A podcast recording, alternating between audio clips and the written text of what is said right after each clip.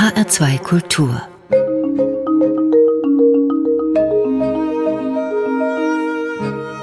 Doppelkopf der heute aus der griechischen Hauptstadt Athen kommt. Mein Name ist Thomas Blaul und mit mir zusammen am Doppelkopftisch sitzt die Direktorin des Deutschen Archäologischen Instituts Athen, Professorin Dr. Katja Sporn. Herzlich willkommen im H2 Doppelkopf, Frau Sporn. Vielen Dank. Archäologie und Athen, das passt natürlich zusammen, Frau Sporn. Sie leiten seit 2014 die Abteilung Athen des Deutschen Archäologischen Instituts. In wie vielen Ländern ist das DAI, wie das Deutsche Archäologische Institut abgekürzt wird, eigentlich vertreten? Ja, das DAI ist ja eine Bundesbehörde, eine nachgeordnete Behörde des Auswärtigen Amtes mit Sitz in Berlin, ist aber vertreten in derzeit, wenn ich mich nicht täusche, 15 weiteren Ländern. Äh, vertreten heißt, dort gibt es Abteilungen und Außenstellen. Also so wie hier in Athen. Athen war die zweite Abteilung. Es gibt aber bereits eine ältere, Rom und dann in verschiedenen Ländern des Mittelmeeres, in Kairo, in Istanbul, in Madrid. Und später kamen dann noch weitere Außenstellen dazu, bis also über den vorderen Orient. Manche sind momentan auch geschlossen, wie Sanaa beispielsweise. Bagdad war lange zu. Und jetzt gibt es auch neue Außenstellen in Peking. Aber natürlich arbeitet das Institut in vielen anderen Ländern weltweit. Die Geschichte reicht bis in das Jahr 1829 zurück, als in Rom das erste Institut gegründet worden ist. Wie sind denn die Aufgaben des Instituts in Athen definiert? Ja, also ganz richtig. Das erste Institut wurde 1829 gegründet. Das war so eine Vereinigung von Gelehrten, aus der dann das Deutsche Archäologische Institut hervorgegangen ist. Und in der zweiten Hälfte des 19. Jahrhunderts kam der Wunsch auf, ein vergleichbares Institut in Athen zu gründen, nach dem Vorbild von Rom. Und auch etwas, was der französischen archäologischen Schule, die ja schon seit der Mitte des 19. Jahrhunderts hier in Athen bestand, entgegentreten kann. Der Unterschied zwischen Athen und Rom ist und war von vornherein, dass in Athen tatsächlich auch gegraben wurde. In Rom, dieses Institut beschäftigte sich vor allen Dingen mit den Objekten, die in den Museen waren, mit der Erforschung der Skulptur, Stilkunde und so weiter. In Athen hatte immer die Ausgrabung eine wichtige Rolle gespielt und die Landeskunde, die Erforschung des griechischen Landes. Und das würde ich sagen, ist immer noch heute ein wesentliches Merkmal des Athenischen Instituts. Deswegen haben wir auch viele Grabungen, die es bereits seit sehr vielen Jahrzehnten gibt. Sie haben aber auch eine andere Besonderheit. Sie haben einen sehr großen Bildbestand. Ja, richtig. Wir haben über die 100.000 Fotos, die zurückreichen in das 19. Jahrhundert.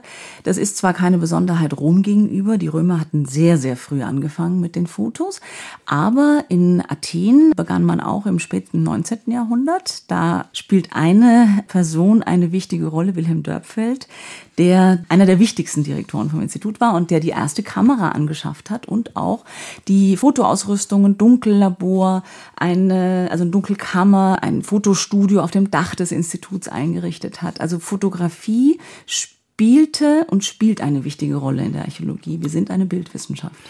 Ich nehme mal an, dass das auch irgendwann digitalisiert werden soll. Ja, das ist auch teilweise schon digitalisiert. Ein guter Teil liegt vor. Gerade letztes Jahr mit den Einschränkungen, die wir in, äh, in diesem Corona-Jahr hatten, in dem ersten Corona-Jahr, muss man ja sagen.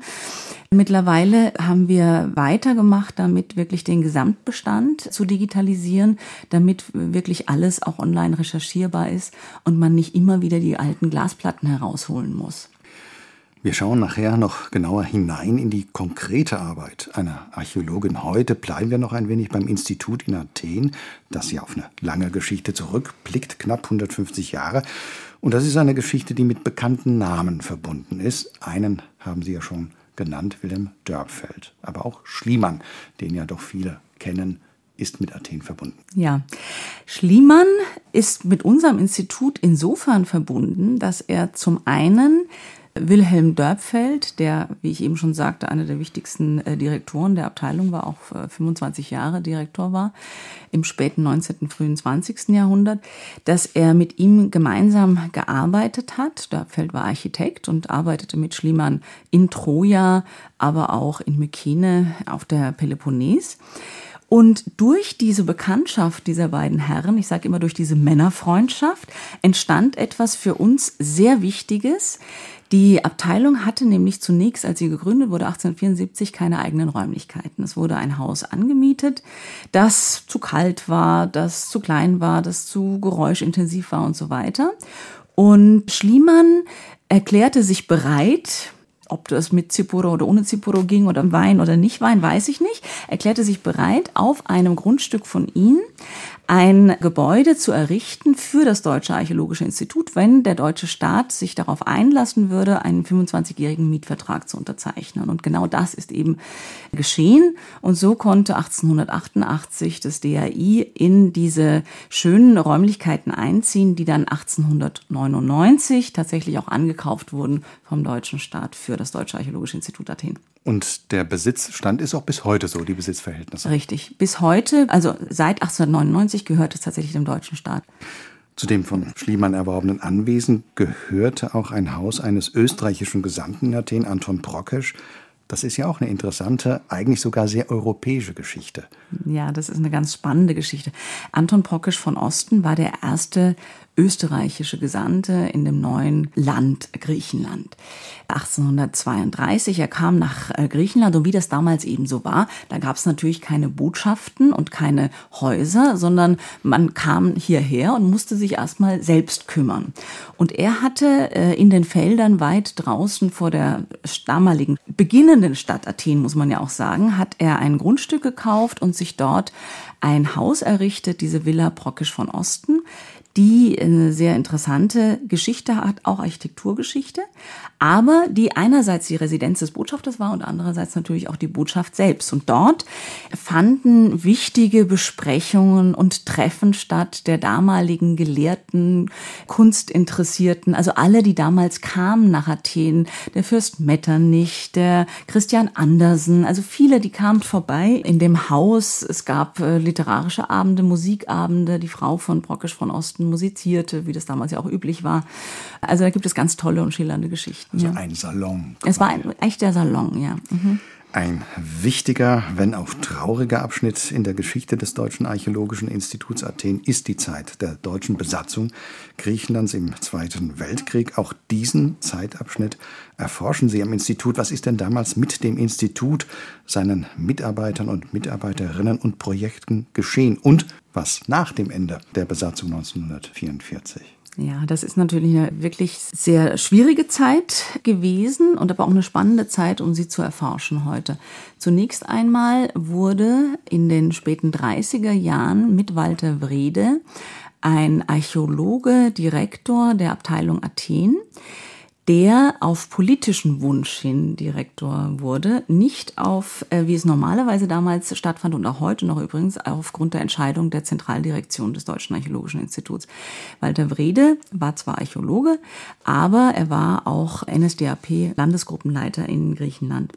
Er wurde Direktor und natürlich finde ich es sehr spannend, was passierte in der Zeit, in der also eine politische Person, und das sehen wir auch aus den Unterlagen, die wir am Institut haben, der immer wieder äh, herangezogen wurde, äh, um Leute zu führen, um Berichte zu erstatten und so weiter. Also was passierte in dieser Zeit tatsächlich am Institut?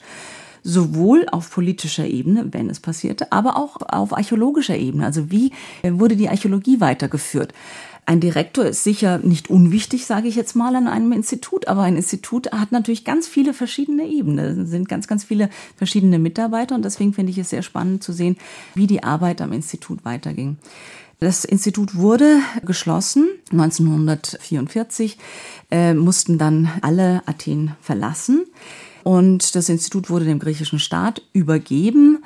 Einige Sachen, wie auch ein Teil der Fotosammlung, über die wir gerade gesprochen haben, wurde eingelagert am Museum oder an anderen äh, Stellen in Griechenland. Das Institutsgebäude wurde dem griechischen Staat, wie gesagt, übergeben und hatte verschiedene Funktionen gehabt, verschiedene Behörden dort untergebracht und wurde aber bereits 1951 wieder zurückgegeben an den deutschen Staat. Es musste dann erstmal renoviert werden, rückgebaut und so weiter. Und 1954 wurde es bereits wieder eröffnet. Und dann begann man auch wieder zaghaft eher mit der Rückkehr zu den archäologischen Projekten, also zu den großen Grabungen, die das Institut ja hat. Wie ist das heute, Frau Sporn? Begegnen Ihnen als Repräsentantin einer deutschen Einrichtung hier in Griechenland noch so etwas wie Misstrauen oder gar Ablehnung? Ich glaube, sowas kann natürlich immer passieren in Griechenland, dass wenn man gerade aus Deutschland kommt und gerade in den Jahren der Krise, der Wirtschaftskrise, dass man äh, Ablehnung zu spüren bekommt. Ich kann aber auch sagen, dass wir wirklich eine exzellente Zusammenarbeit mit den griechischen Behörden haben, den Kollegen vom griechischen Kultusministerium und so weiter. Und ich da überhaupt keine Ressentiments spüre aufgrund meiner Herkunft. Ja. Gut, also es gibt eine enge Zusammenarbeit. Auf jeden Fall eine enge und sehr fruchtbare und sehr gute Zusammenarbeit. Und auch mit anderen archäologischen Instituten hier vor Ort? Oder gibt es da auch so eine Art Konkurrenz, einen Wettbewerb? Das würde ich eigentlich nicht sagen, dass es einen Wettbewerb gibt. Wir stehen in engem Austausch zueinander, auch die Direktoren. Wir haben zwar keine gemeinsamen Grabungsprojekte in dem Sinn, aber wir haben beispielsweise gerade das DAI mit der École Française d'Athen, wir haben gemeinsam eine Tagung ausgerichtet vor ein paar Jahren über die Phokis, eine Region Griechenlands, in der wir beide forschen. Das heißt, also es gibt einen engen wissenschaftlichen Austausch, der sich auch widerspiegelt durch Tagungen, die gegenseitig besucht werden, Vorträge, die gegenseitig besucht werden. Momentan findet das natürlich alles digital statt. Wir schauen uns gleich im zweiten Teil der heutigen Doppelkopfausgabe in HR2 Kultur Ihr Arbeiten draußen im Felde etwas konkreter an, Frau Sporn, kommen aber zunächst zu Ihrem ersten Musikwunsch, der uns in kein archäologisches Institut, sondern in ein ganz anderes Haus führt. Was haben Sie uns denn mitgebracht? ja, der erste Titel ist äh, von den Animals, The House of the Rising Sun. Das ist ein Stück, das mir als Kind schon gut gefiel und das ich ist eines der ersten Stücke, die ich auf der Gitarre gespielt habe. Ich habe tatsächlich Gitarre gespielt als Kind, war auch, glaube ich, eine meiner ersten LPs, die ich hatte. Erst vor kurzem habe ich festgestellt, dass das House of the Rising Sun offenbar ein Bordell war, das eben besungen wird ja in diesem Titel, den wir gleich hören werden. Und was noch interessanter ist, es wurde wohl gefunden in einer Ausgrabung, die im frühen 21. Jahrhundert stattgefunden hat in New Orleans. Und zwar anhand des archäologischen Befundes von zahlreichen kleinen Keramikschminktöpfchen, die darauf hinweisen, dass dort entweder Prostituierte oder viele Schauspielerinnen oder so waren. Und das gefiel mir besonders als Einstieg für heute. In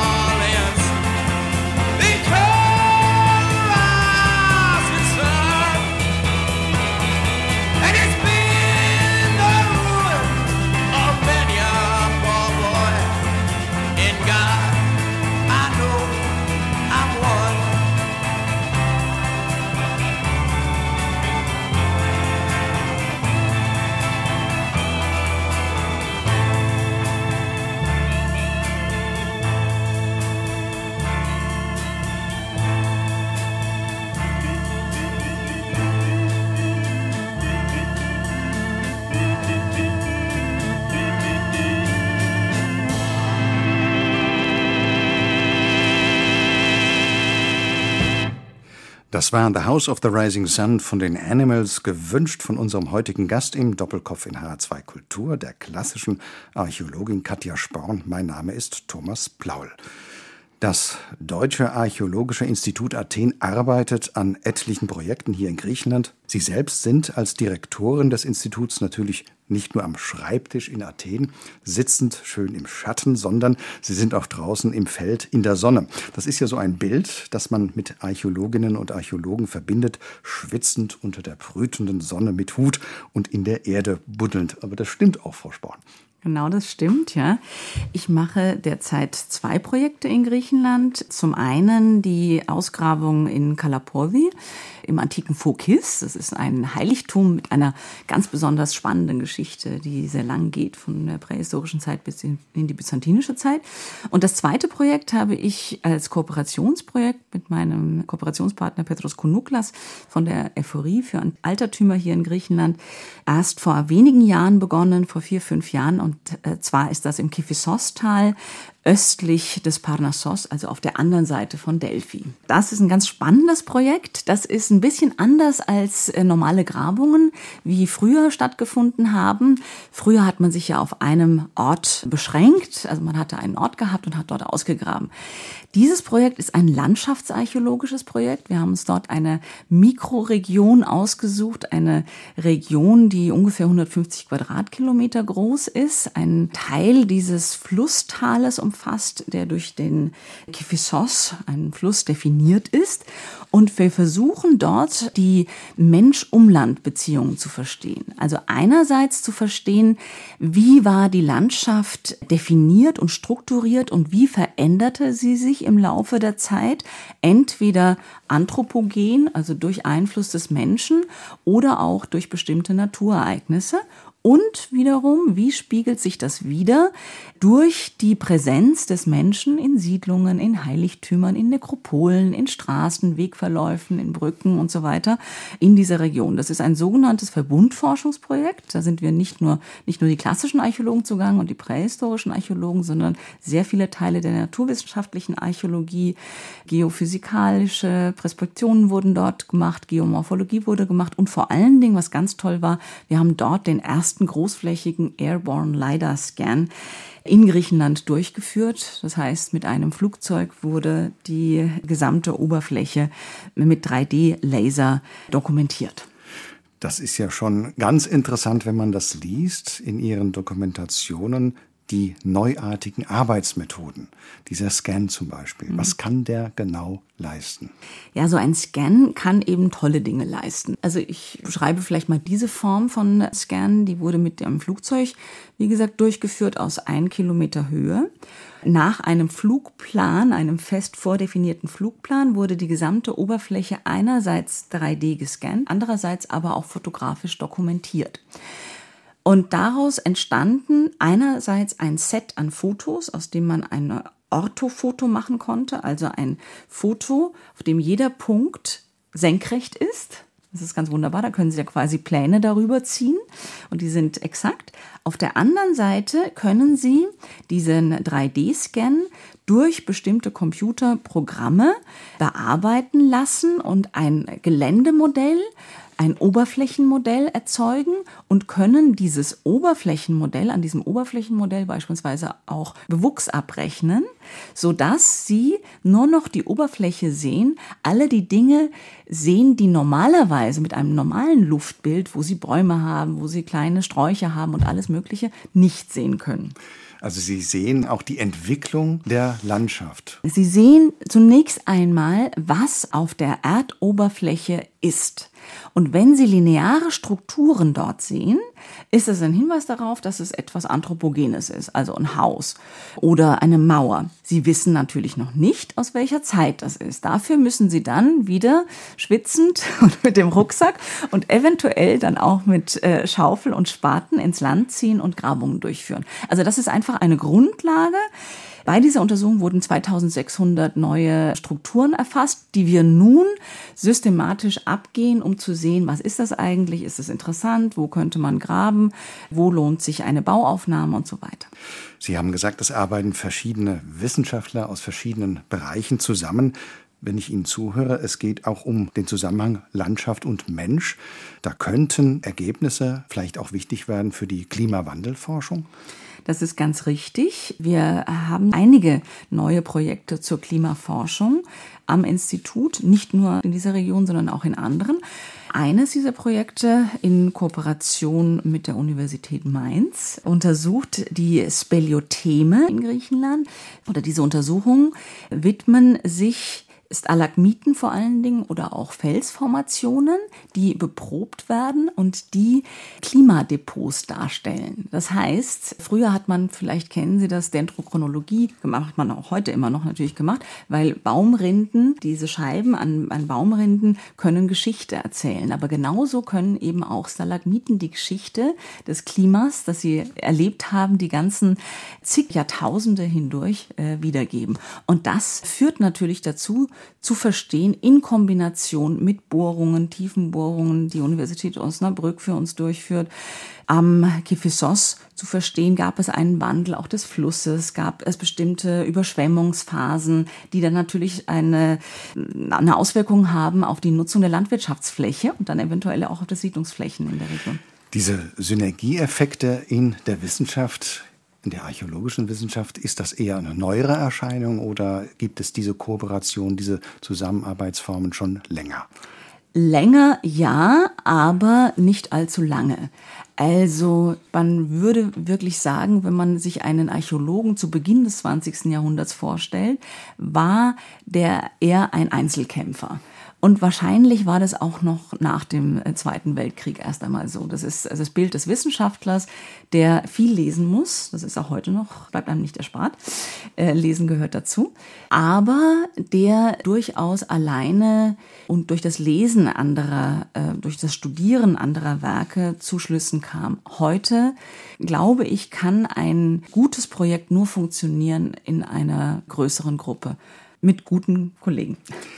Etwas allgemeiner gefragt, Frau Sporn, wenn man jetzt die archäologische Arbeit vergleicht, aus den letzten Jahrzehnten, Sie sagten ja bis noch nach dem Zweiten Weltkrieg, waren Archäologen eigentlich Einzelkämpfer gewesen.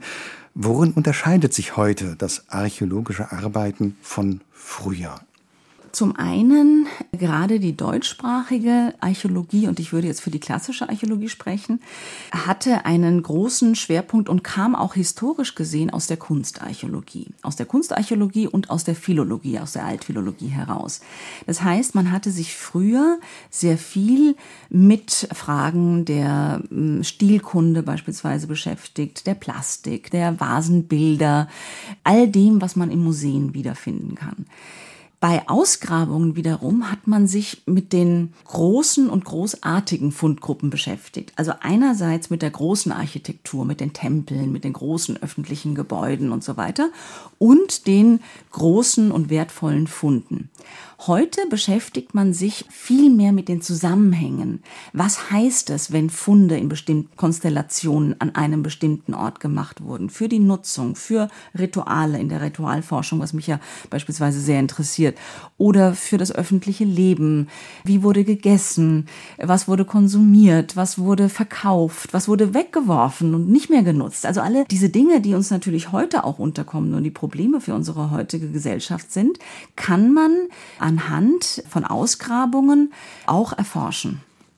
Der Name Wilhelm Dörpfeld, der fiel jetzt ja nun schon mehrere Male, der steht ja auch für einige Neuerungen in der Grabungswissenschaft. Für welche denn zum Beispiel, damit wir uns das vorstellen können? Ja, also nicht nur in der Grabungswissenschaft. Dörpfeld, muss man sagen, war tatsächlich ein Pionier in vielen Dingen. Er war Architekt, ausgebildeter Architekt aber er interessierte sich sehr für neue Methoden. Also, jenseits der Grabungswissenschaft war er der Erste, der eine Schreibmaschine angeschafft hat und hat sogar offiziell angefragt, ob er künftig seine Briefe nicht per Hand, sondern per Schreibmaschine schreiben darf. Er hat angeschafft, ich hatte das vorhin bereits kurz erwähnt, die erste Fotoausrüstung und war äh, sehr interessiert an der Fotografie. Es gibt auch viele Fotos, wo er selbst zu sehen ist, wofür wir ihm sehr dankbar sind, weil wir von vielen anderen keine Fotos haben. Aber das war für ihn ein wichtiger Mehrwert, nicht nur natürlich sich selbst zu fotografieren, sondern auch die Objekte. Was aber die Archäologie betrifft und die Methoden, hat er sehr viele neuartige Vermessungsgeräte angeschafft und einsetzen lassen, die natürlich gerade für einen exakt arbeitenden Architekten sehr, sehr wichtig waren. Und da muss man sagen, Dörpfeld hat sehr, sehr viele Neuerungen, was das Institut betrifft, so in verschiedenen Aspekten eingebracht, darunter auch nicht nur die Tatsache, dass das Haus errichtet wurde, dass das Haus später angekauft wurde, sondern auch die wesentlichen Erweiterungen des Hauses in der Physio haben wir alle Dörpfeld zu verdanken. Athen hat Dörpfeld, oder Deutschland könnte man sagen, hat Dörpfeld auch zu verdanken, dass es hier in Athen eine deutsche Schule gibt. Die feiert dieses Jahr ihr 125-jähriges Bestehen. Wieso kam denn Wilhelm Dörpfeld auf die Idee, hier in Athen eine deutsche Schule zu eröffnen, die tatsächlich die älteste deutsche Auslandsschule ist?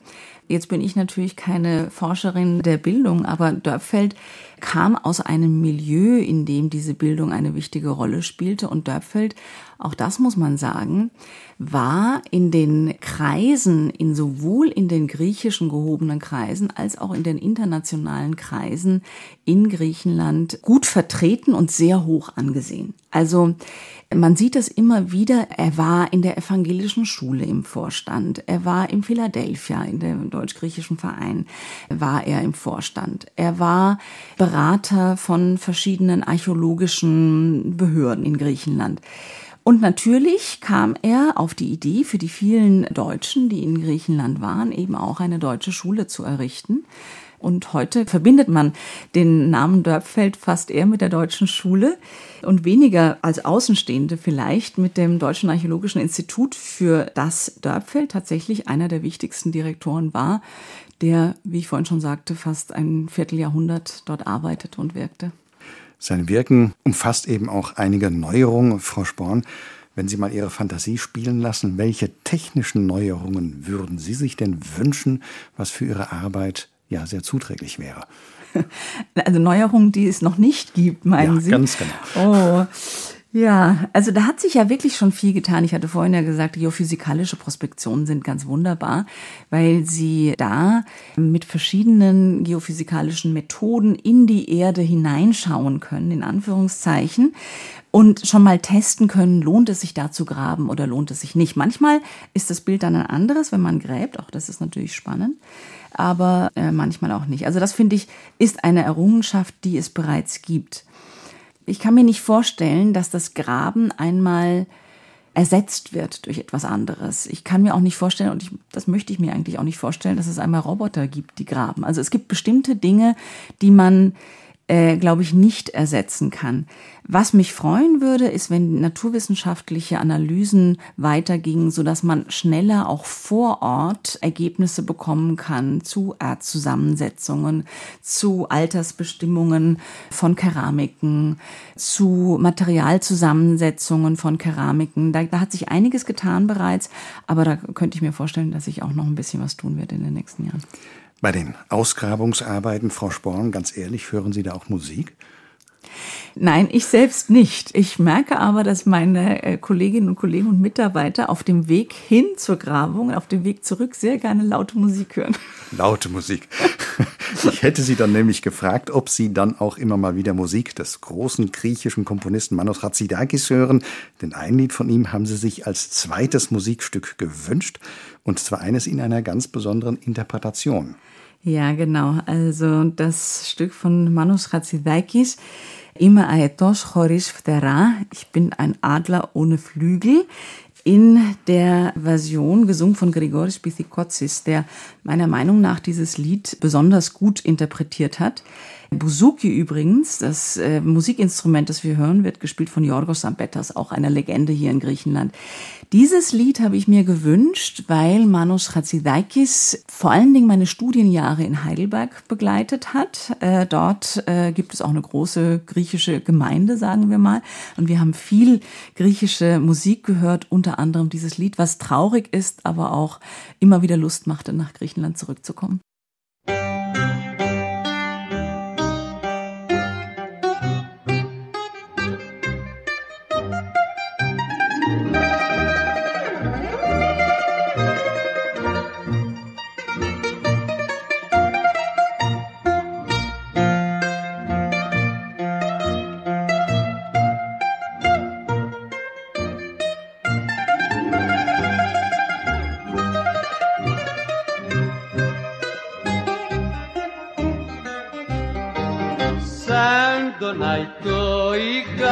Φτερά και πεταγά και πεταγά πολύ ψηλά. Μα ένα χέρι λατρεμένο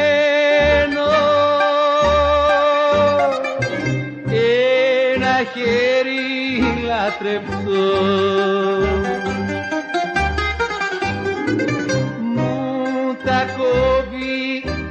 φτερά μου για να μην ψηλαπετώ.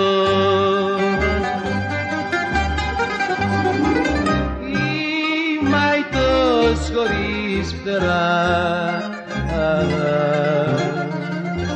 Χωρίς αγάπη και χαρά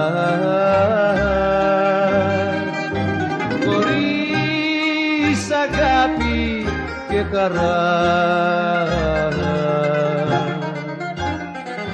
Η Μαϊτός χωρίς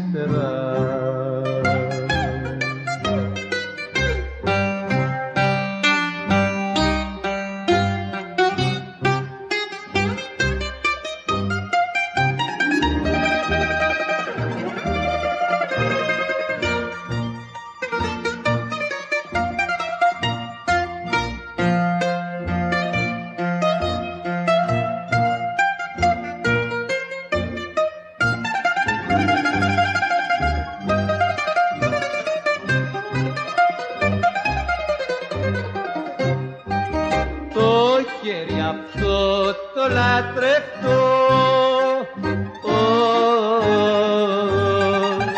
Μες στη ζωή, μες στη ζωή θα τα αγαπώ. Ό,τι και να μου έχει κάνει όλα του τα συγχωρώ.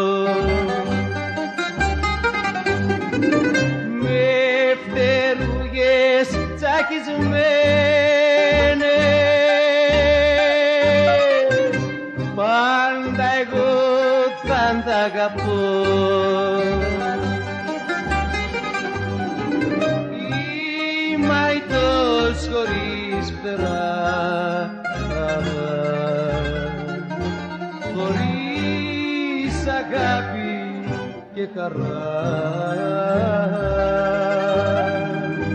χωρίς αγάπη και χαρά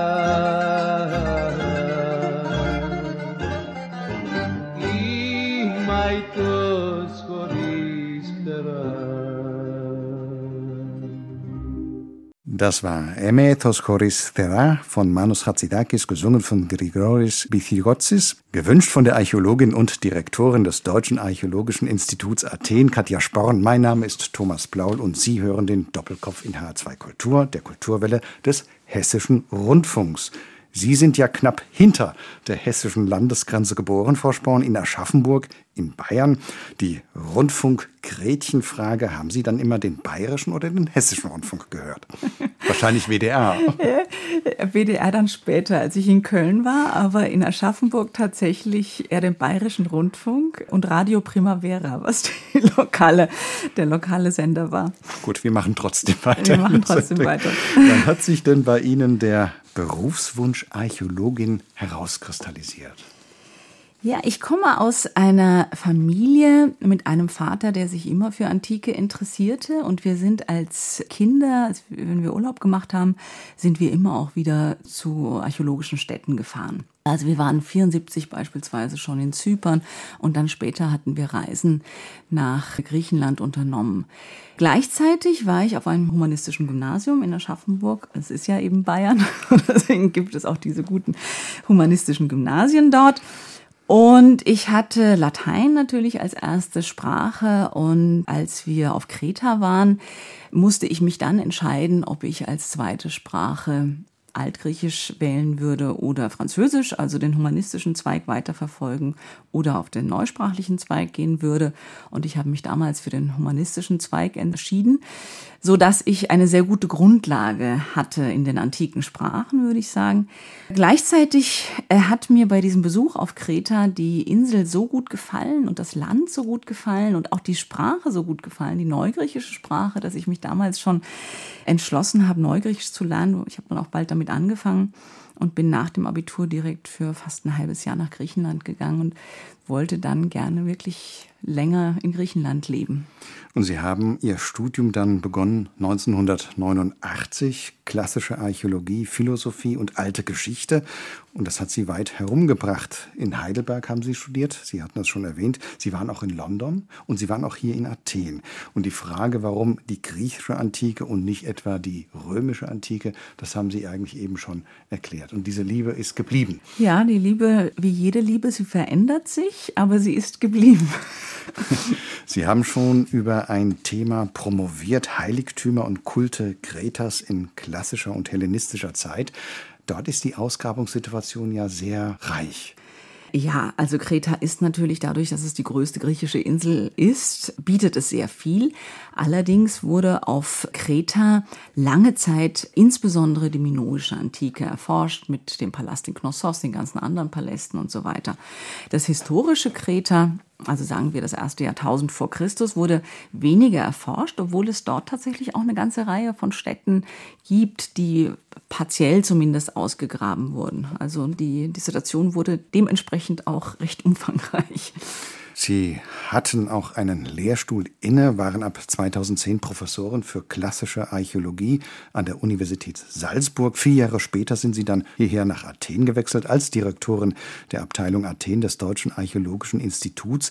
Was hat Sie denn konkret an dieser Aufgabe gereizt, weg von einem festen Lehrstuhl, denn Sie dozieren ja noch in München, das muss man dazu sagen, hin zu einem Institutionsstuhl und einem Hocker unter freiem griechischen Himmel? Ja, der freie griechische Himmel ist natürlich immer reizbar gewesen für mich. Aber natürlich bietet das Deutsche Archäologische Institut und die Stelle hier in Athen ganz andere Möglichkeiten als eine Professur, sei es in Deutschland oder in Österreich oder äh, wo auch immer weil ich der Meinung bin, dass man an so einer Stelle sehr viel mehr auch für den deutsch-griechischen Austausch tun kann, der mir sehr wichtig ist, auf verschiedenen Ebenen, sowohl auf der ähm, kulturellen Ebene als auch auf dem Austausch von heranwachsenden Wissenschaftlern, Nachwuchswissenschaftlern und so weiter. Wir machen ja auch entsprechende Programme, sowohl für Studierende, für Doktoranden und für Postdocs, um diesen deutsch-griechischen Austausch zu fördern. Also ich glaube, man kann nicht so sehr für seine eigene Wissenschaft, aber für die Wissenschaft an sich und für die klassische Archäologie an sich und für den Austausch sehr viel mehr bewirken, wenn man hier im Land ist. Und das DAI bietet da wirklich hervorragende Rahmenbedingungen. Das Verhältnis Griechenland-Deutschland, wir wissen, es ist ja nicht unbelastet, natürlich durch die Historie. Wir hatten das vorhin auch kurz thematisiert. Wird denn diese Zusammenarbeit, die Sie eben zum Beispiel erwähnt haben, wird denn das auch hier wahrgenommen auf der politischen Ebene, aber auch auf der Ebene der Öffentlichkeit? Ja, das wird durchaus wahrgenommen in beiden Ebenen. Ich bekomme häufig Rückmeldungen von ja, verschiedenen Teilen der griechischen Öffentlichkeit, sage ich jetzt mal, also sowohl aus den Medien als auch von Regierungsseite, dass die Arbeit, die wir hier betreiben, und es geht ja nicht nur um Forschung und um Ausgrabung, sondern gerade in den letzten Jahren auch sehr um Denkmalpflege, um Kulturerhalt. Wir bemühen uns momentan sehr, gerade in Olympia, was ja unsere älteste Grabung ist, aber auch in Tirins, unsere zweitälteste Grabung, im Karamaikos von Athen, im Herein von Samos und in Kalapodi, die Grabung, die ich leite, sehr um die Präsentation der archäologischen Denkmäler und das wird sehr geschätzt von griechischer Seite. Wenn Sie Athen so gut kennen und schon so lange kennen, wenn Sie sich mit alten Dingen beschäftigen, dann steht dem ja fast konträr gegenüber, wie sich diese Stadt entwickelt hat in den letzten 10, 20 Jahren. Wie nehmen Sie das hier in Athen wahr? Ja, ich muss sagen, ich persönlich mochte Athen immer gerne. Ich mag gerne Großstädte. Obwohl ich aus Aschaffenburg bin, ist mir Frankfurt natürlich auch nicht fremd und äh, auch Frankfurt ein sehr schönes zu bieten. Ich mag auch Frankfurt, muss ich sagen. Athen ist eine Großstadt, ein Moloch, aber Athen ist eine unheimlich lebendige Stadt und es ist auch eine junge Stadt und es hat eine sehr interessante Szene. Und wenn viele Leute das erste Mal nach Athen kommen und einfach nur die Hässlichkeit sehen, kann ich nur sagen, ja, Athen ist an vielen Stellen hässlich, aber es lohnt sich einzutauchen und dafür muss man einerseits etwas Zeit mitbringen und durchaus auch mit jemandem unterwegs sein, der die Stadt etwas kennt und die verschiedenen versteckten Geheimnisse der Stadt näher bringen kann. Also man hört, Sie fühlen sich sehr, sehr wohl in Athen, Frau Sporn. Wenn Sie auf Ihre verschiedenen Projekte und Arbeiten zurück blicken. Was gehört denn für Sie persönlich zum Aufregendsten, was Sie erlebt haben und vielleicht auch etwas Negatives, das Sie erlebt haben? Ach, wissen Sie, aufregend ist eine Ausgrabung immer. Natürlich hat man manchmal gewisse Vorstellungen und gräbt dann aus und das entwickelt sich nicht so, wie man denkt. Das ist dann ein bisschen enttäuschend oder man macht an der Stelle, eine, lässt eine geophysikalische Prospektion durchführen und da ist dann doch nicht das, was man sich erwartet hat. Auf der anderen Seite ist es natürlich toll, beispielsweise im Kifisostal, wo wir rein zufällig einen Felsunterstand mit einem kleinen Panrelief entdeckt haben und dann dort auch begonnen haben, mit der äh, Euphorie für Hüllenkunde gemeinsam Untersuchungen durchzuführen, was letztendlich auch der Ausgangspunkt unserer Forschungen im Kifisostal waren. oder wenn sie unvermutet Objekte finden, die sehr schön sind. Das freut mich. Und Schönheit hat nichts zu tun oder auch wertvoll vom kulturellen Aspekt. Das hat natürlich nichts damit zu tun, ob sie wertvoll sind als Objekte. Ein Archäologe misst nie einen Verkaufswert von Objekten. Das ist vollkommen uninteressant, sondern der Wert von, von Objekten ist der Wert der kontextuellen Beziehung oder manchmal tatsächlich auch der ästhetische Wert. Sie haben es eben gesagt, unvermutet, zufällig. Der Zufall spielt natürlich auch eine große Rolle in Ihrer Arbeit. Unbedingt, ja. Ohne Zufall geht es nicht. Kulturarbeit und kulturelle Einrichtungen werden ja immer mal wieder hinterfragt und wir erleben auch, dass das gerade jetzt in der Corona-Krise recht gerne geschieht. Was würden Sie denn entgegnen, Frau Sporn, wenn man Ihnen sagen würde, unser Blick und unser Geld soll sich nach vorne richten angesichts der Folgen dieser Pandemie und solch massiver Probleme wie etwa dem Klimawandel? Gibt es genug Arbeit, die auch finanzielle Mittel benötigt und bindet? Was sagt die Archäologin und Direktorin eines archäologischen Instituts? Weshalb ist Archäologie heute und auch noch morgen wichtig? Die Archäologie hilft durch die Ausgrabungen und durch die Forschungen menschliches Leben in seinen verschiedenen Aspekten zu verstehen. Menschliches Leben ist erstaunlich, in vielen Dingen wiederholt es sich auf erstaunliche Weise. Das heißt, wenn Sie äh, ein Verständnis entwickeln für die Veränderungen, die das menschliche Leben in der Antike erfahren hat, kann das immens viel dafür beitragen, für ein Verständnis dafür, was heute passiert und vielleicht auch dafür, wie man manche Dinge besser machen kann. Ich hatte vorhin schon gesagt, wir arbeiten auch an der Klimaforschung und das ist eben so ein Paradebeispiel dafür. Bereits in der Antike hat sich Landschaft verändert, weil bestimmte Flüsse manuell umgeleitet wurden oder weil es Dürrekatastrophen gab und so weiter. Und daraus kann man Schlüsse ziehen, tatsächlich auch, wie man bestimmte Dinge in Zukunft vermeiden kann. Gibt es so eine Art Rechtfertigungsdruck? Spüren Sie den manchmal? Sicher gibt es das, weil wir natürlich in den Finanzmitteln, die uns zur Verfügung gestellt werden oder die wir versuchen zu bekommen über Forschungsprojekte, immer in Konkurrenz stehen zu anderen Forschungsprojekten. Und insofern gibt es das auf jeden Fall, ja. Aber wenn man nach vorne blicken will, muss man auch zurückblicken. Richtig. Katja Sporn, herzlichen Dank für dieses Gespräch. Den letzten Ton im HR2 Doppelkopf hat allerdings traditionell die Musik. Was haben Sie uns denn zum Schluss mitgebracht? Ja, das letzte Stück ist das neueste Stück, sagen wir mal, für mich. Äh, Edward Grieg, Per Günd in The Hall of the Mountain King. Und zwar deswegen, weil ich sehr gerne morgens, wenn ich aufwache, Klassik höre und es begleitet mich manchmal bei meinem Morgensport mit dem letzten Stück aus Edward Griegs Per Günd, Suite Nummer 1, Opus 46 in der Halle des Bergkönigs in der Einspielung des City of Birmingham Symphony Orchestra unter der Leitung von Sakari Oramo geht der Doppelkopf in H2 Kultur heute zu Ende. Gast im Studio war die Direktorin des Archäologischen Instituts Athen, Katja Sporn, ihr Gastgeber Thomas Blaul.